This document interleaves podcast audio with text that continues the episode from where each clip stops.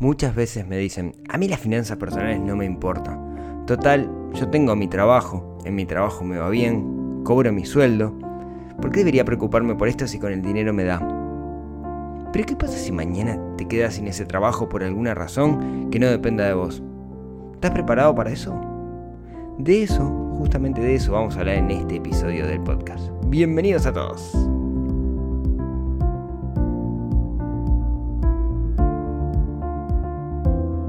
Muy buenos días, tardes, noches para todos. Bienvenidos a esto que es el podcast de Neurona Financiera, donde intentamos que ese músculo que tenemos en nuestro cerebro se vaya desarrollando y que vayamos entendiendo y preocupándonos por estos temas financieros que usualmente ignoramos.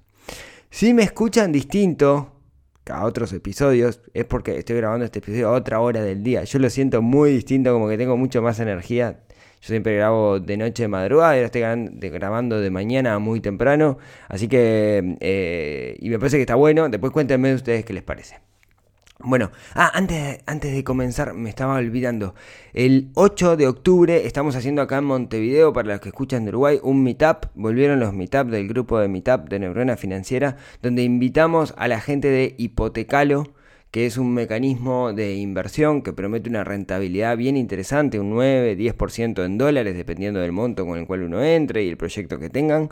Así que si quieren escuchar de primera mano, neuronafinanciera.com barra meetup y ahí van a poder enterarse de cómo es que funcionan estos de los, de los. Aquellos que son socios del Club del Inversor, que esta comunidad que tenemos de personas preocupadas por el tema de las inversiones, no se tienen que anotar ahí. Recuerden que tenemos la semana previa un meetup privado un poquito más profundo con, los amigos de, de Hipotecalo. Bueno, dicho esto, y disculpen el, el chivo, vamos a comenzar y les cuento cómo llegó a mí este episodio. El otro día me cuentan que una amiga, una amiga que tenemos de hace muchos años, eh, se había quedado sin trabajo y que estaba pasando un muy mal momento. Un poco la historia es, esta muchacha trabajaba en un importador, un importador de estos que, importan muchas cosas, ¿sí?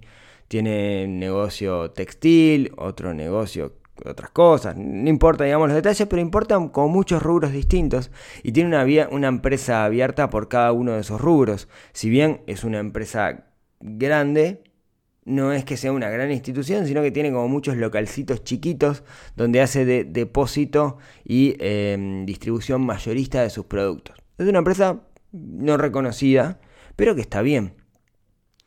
Entonces, ¿por qué se quedó sin trabajo? Bueno, se quedó sin trabajo porque una de, las, una de estas empresas de este grupo eh, no daban los números, en particular la del negocio textil, y decidió cerrarla. Ella hacía 10, 15 años que laburaba ahí. Era un negocio que siempre había dado bien los números, o no, había aguantado tiempos de crisis. Pero la realidad es que en este momento los números no estaban dando y se tomó una decisión basado en lo financiero y no basado en las personas. El dueño dijo, bueno, yo de alguna manera no soy una ONG, le tengo mucho cariño a esta gente con la cual trabajé 15 años, pero esta parte de la empresa no funciona. La los despidió, seguro de paro, seguro de desempleo, y eh, siguió adelante con sus otras empresas. Esta práctica no es una práctica muy poco común, ¿no? Porque un gerente financiero o alguien que piensa en los números toma más decisiones basado en una planilla Excel y en los numeritos que da que en, el bienestar de las personas. Al final, lo que voy a decir es feo, pero consideran a las personas recursos. Grosso error desde mi punto de vista, porque el valor que puede tener alguien que hace 15 años que está dentro de la institución es enorme y no lo está teniendo en cuenta. Pero bueno, la cuestión es que esto pasa le pasa a cualquiera. O sea, cualquiera de nosotros que somos empleados nos puede pasar. Sin embargo, no lo percibimos. Tenemos una falsa seguridad, ¿no? A veces se ve, por ejemplo, el camino emprendedor como un camino inseguro, cuando en realidad cuando sos emprendedor dependes de vos mismo. Sin embargo, el camino de dependiente depende de la decisión de alguien de que siga eso vigente. Si el día de mañana tu jefe se despierta, se pega el dedo chiquito del pie con la mesita de luz y está de mal humor y decide despedir a alguien, marchaste. O sea, tenemos una sensación de seguridad que usualmente mmm, no se corresponde con la realidad. ¿Por qué dependemos exclusivamente de una persona y puede tomar una decisión financiera? Puede vender la empresa mañana, puede decidir irse a vivir al Caribe y liquidar la empresa. Entonces, no es real, que aquellos que somos empleados estamos en una situación de seguridad porque simplemente el del 1 al 10 recibimos un salario. ¿no? Eso es una, una, falacia. Claro, el camino del emprendedor en realidad es todo lo contrario. No sé si voy a recibir ese salario, pero dependés de vos mismo. En el otro caso, dependés de un jefe. Y, y la realidad es que mucha gente nació o, se siente muy cómoda como empleado. No todo, yo creo que no todo el mundo nació para, para emprender. Ahora, que estemos como empleado, lo que implica es que, dado esta seguridad falsa que tenemos, que tengamos que, prepararnos. Esto toma especial énfasis dependiendo del tamaño de la empresa. ¿Qué quiero decir con esto? Muchas veces cuanto más grande sea la empresa, las decisiones vienen de tan, tan, tan arriba, que ahí sí directamente sos un numerito en un Excel. O sea, no tenés nombre, no tenés apellido. Sé mil historias de esas. Me acuerdo cuando yo era chico, tenía un compañero de liceo que trabajaba en un laboratorio, el padre trabajaba en un laboratorio internacional. Y le iba muy bien, tenían un muy buen nivel de vida, mucho mejor que el que teníamos nosotros en casa, que mi padre trabajaba en un laboratorio local uruguayo. Y, yo le decía, papá, che, papá, ¿por qué los, los, laboratorios internacionales pagan tanto? Sí, pagan muy bien, se rigen, digamos, bajo otras normas. Pero el día de mañana deciden, alguien decide en la Casa Central en Alemania que, que no es rentable y no tienen, no se les mueve un pelo en liquidar la empresa. Eso es algo, digamos, que tenemos que estar acostumbrados. Cuanto más grande es la empresa, más chances el que, toma la decisión liquide todo. Yo recuerdo, por ejemplo, un caso de una fábrica de software aquí en Uruguay muy grande que trabajaba para el exterior y un día vino una decisión de la casa matriz diciendo, miren, es más barato Colombia que Uruguay, vamos a mover toda la casa de software a Colombia, despedí a todo el mundo, le dijeron al jefe despedí a todos tus empleados. Despedí y una empresa, una empresa con 60, 100 empleados. ¿Y todo por qué? Por la decisión de un Excel. Entonces, no pensemos, no pensemos que simplemente porque cobramos del 1 al 10 tenemos una gran seguridad que va a durar para siempre. ¿no? Esto depende de la decisión de unos pocos. ¿no? Tengamos eso, eso presente. Entonces, viendo cuál es el riesgo que tenemos, ¿qué podemos hacer? ¿no? ¿Qué, qué, qué puede hacer alguien para cubrirse de esta, de esta situación. Eh, ahí hay una herramienta, una herramienta que si no me equivoco tiene una base estoica, eh, que, que se llama la visualización negativa. Básicamente es algo que los muy optimistas dirán que es muy feo, pero es pensar qué pasaría en el peor de las situaciones. O sea, imaginarse qué pasaría el día de mañana si yo pierdo este trabajo remunerado en el cual estoy. Y cuando te pones en esa situación, empezás a prever un montón de cosas, muchas muy particulares y dependen de cada uno de nosotros, de nuestro estilo de vida, de nuestras cuentas, de nuestro presupuesto, de nuestro núcleo familiar, y otras que son algunas genéricas que me parece que van de la mano con las finanzas personales. Entonces, si quieren vos que hoy tenés un trabajo que estás ganando bien, a pesar de eso, a pesar de eso, tenés que preocuparte por las finanzas personales, porque si tenés una relación de dependencia, el día de mañana puede acabarse y no depende de vos. Y eso es lo que tenés que tener claro, no depende de vos. Y nosotros, para obtener la libertad, lo que necesitamos es depender de nosotros mismos. Entonces, ¿qué hacemos? Bueno, primero visualicémonos ahí, visualicémonos si el día de mañana viene nuestro jefe y nos dice, sorry, este, estás despedido. ¿Qué haríamos en ese momento? Hay una parte que es emocional, que sería lindo charlarla, no la vamos a charlar en este momento, simplemente la anotación de que alguien te diga que no sos bueno para un trabajo no está diciendo que vos no sos una persona de valor, sino lo que está diciendo es que por alguna razón no te puede pagar ese sueldo, sea porque cierra la empresa o por otra razón.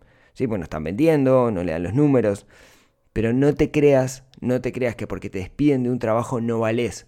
Son líneas totalmente distintas. No dejes que el ego te haga esa trampa. Dicho esto, creo que una de las primeras cosas que podemos hacer y que está bueno para prepararnos para ese momento, y si nos llega mejor, pero está bueno hacerlo, es tener ese fondo de emergencia, un fondo colchón, ¿no? Tener una cantidad de dinero guardada, preparada, para si el día de mañana yo no puedo trabajar.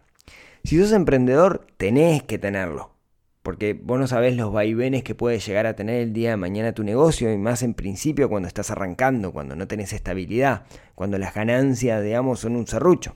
Entonces, eh, creo que si sos emprendedor lo tenés que tener. Ahora, si tenés una relación de dependencia, también tenés que tenerlo. Eso no solamente te va a dar una seguridad, sino que te va a dar también eh, la posibilidad de trabajar más cómodo, ¿sí? trabajar más cómodo en tu trabajo, porque no vas a trabajar por dinero, vas a trabajar porque te gusta lo que, lo que estás haciendo, ¿sí? porque eventualmente podrías estar un tiempo X sin trabajar. ¿Cuánto tiene que ser ese fondo de reserva? Bueno, yo eh, pienso que debería ser entre seis meses y un año. ¿sí? que es más o menos lo que demora a alguien en conseguir un, trabajo, dependiendo un poco eh, los skills que tenga o el cargo que, tenía antes o las aspiraciones. De entre seis meses y un año de gastos. O sea, para eso ahí viene lo primero que es tener claro cuál es mi presupuesto, ¿no? Volvemos, mm, podcast número 2, registro de gastos. Si el registro de gastos es vital porque me da la pauta. También me dice qué es lo que podría cortar en caso de emergencia, cuáles son aquellos bienes, tener muy claro cuáles son aquellos bienes o servicios que yo estoy adquiriendo el día de hoy que ante una emergencia, alerta roja, puedo ir y cortar. ¿sí? Entonces, paso número uno, tener un fondo de reserva. Un detalle con esto, tengamos cuidado al hacer el fondo de reserva porque dependiendo del país donde estemos, si lo guardamos en la moneda local, puede verse, eh, puede sufrir, puede perder valor por concepto de inflación. Si lo hacemos en, Uruguay, por ejemplo, y lo hago en pesos, voy a perder un 8%, 9% anual del valor de ese dinero. Si lo hago en Argentina, que hoy está con una inflación importante, y lo guardo en pesos, muchísimo más. ¿Cuál es la clave del fondo de, reserva, este fondo de emergencia? Que tiene que tener liquidez. O sea, yo debería poder elegir sacar el dinero en el momento que lo necesito. Entonces tengamos cuidados, en particular en Argentina, aquellos que han guardado este dinero en fondos comunes de inversión, que hoy por hoy eh, muchos han sido refinanciados por, este default selectivo, etc. La otra, la otra es guardarlo en dólares. Debería ser en la moneda en la cual nosotros gastamos. ¿sí? Eh, claro, el tema es que tenemos que tener un refugio para la inflación también. En Uruguay es ideal porque lo podemos hacer en unidades indexadas o similar. En Argentina están un poco más complicados con eso, porque la herramienta que había eran los fondos comunes de inversión a, muy poco plazo, pero perdieron un poco de, vigencia con todo esto que pasó. Eh, podría ser en dólares, y ahí algo que le pasa a los argentinos, y ustedes dirán, aquellos argentinos que están escuchando, que les da miedo guardar esos dólares en el banco, porque no saben si el día de mañana, por alguna circular del Banco Central, los podrán especificar. Entonces están en una situación bastante complicada con, con ese tema. ¿sí? Pero bueno. Punto número uno, prepararse para la tormenta, tener este fondo de reserva para poder eh, al menos decir, ok, no tengo trabajo, pero voy a poder comer y pagar mis cuentas básicas un tiempo. Cuanto más grande sea ese tiempo, mejor. Eso lo que te hace es, te permite ver la situación con optimismo, así que me parece que es vital. ¿sí? Lo segundo, ¿qué hiciste durante el tiempo que estabas trabajando? ¿Ibas de 9 a 18?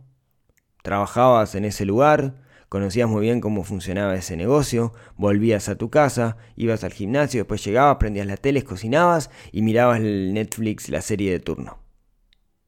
Si hiciste eso, te olvidaste un gran detalle que me parece que es re importante, y es la parte que durante ese momento en el cual estamos trabajando tenemos que ir creciendo en la capacidad de valor que nosotros podemos aportar.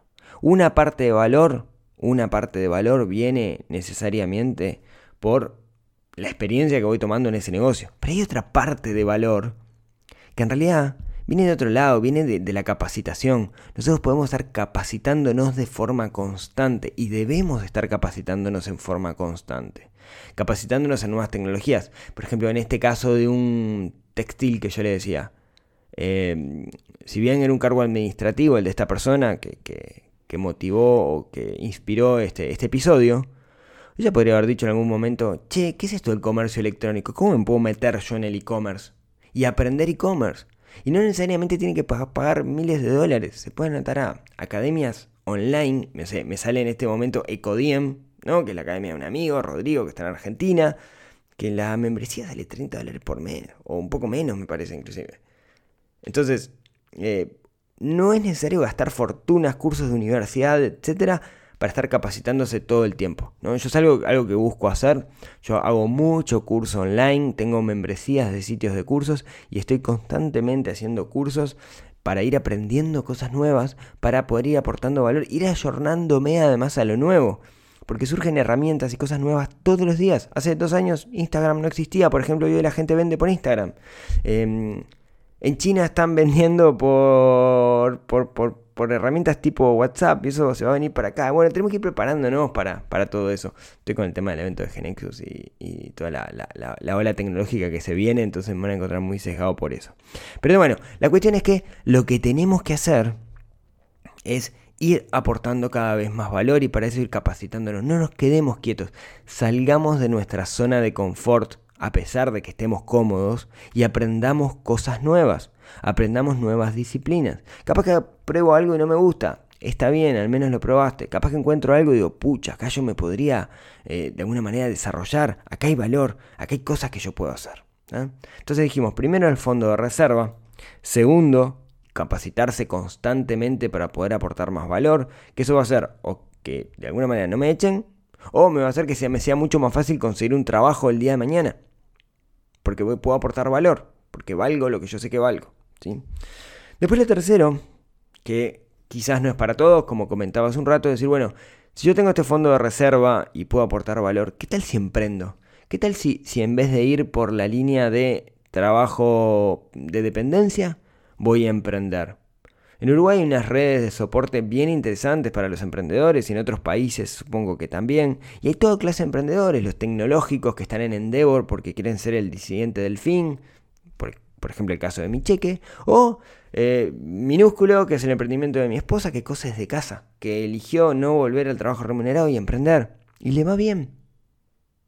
¿Y por qué? Porque bueno, porque tomaron ese camino, ¿no? Tomaron ese camino de depender de uno mismo.